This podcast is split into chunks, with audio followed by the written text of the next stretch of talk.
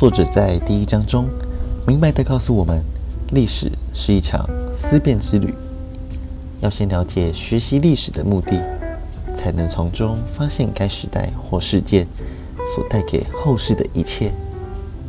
因此，第一章中并没有关于秦始皇的故事，主要是在叙述学习历史的方法以及意义。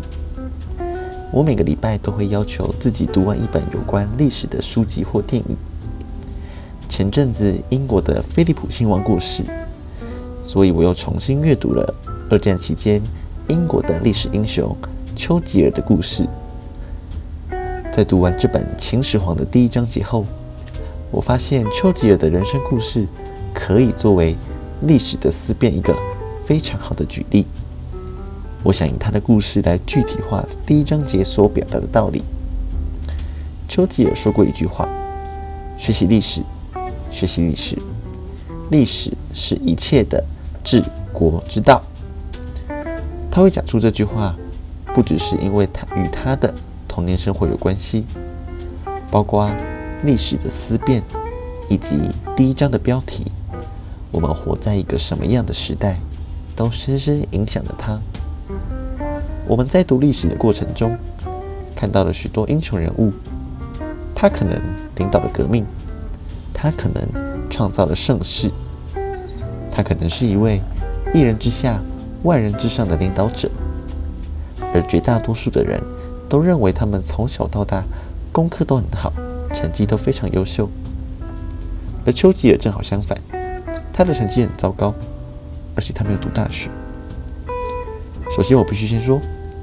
丘吉尔家族在当时是英国的前十大家族，地位与皇室差不多，所以他们家族里每个人都是牛津或剑桥毕业的。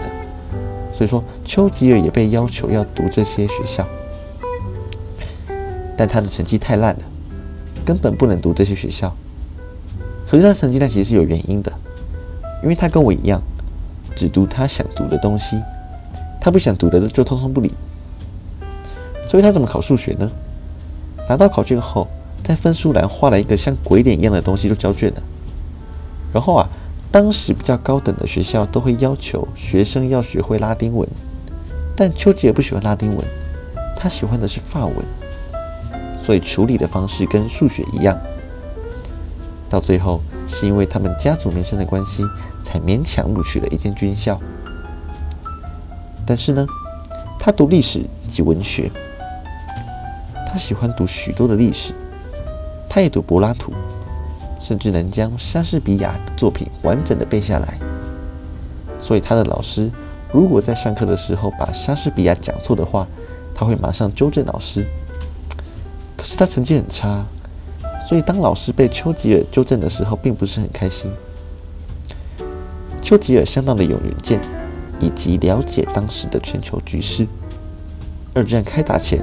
他早就看出希特勒即将崛起，但当时英国人没人理他。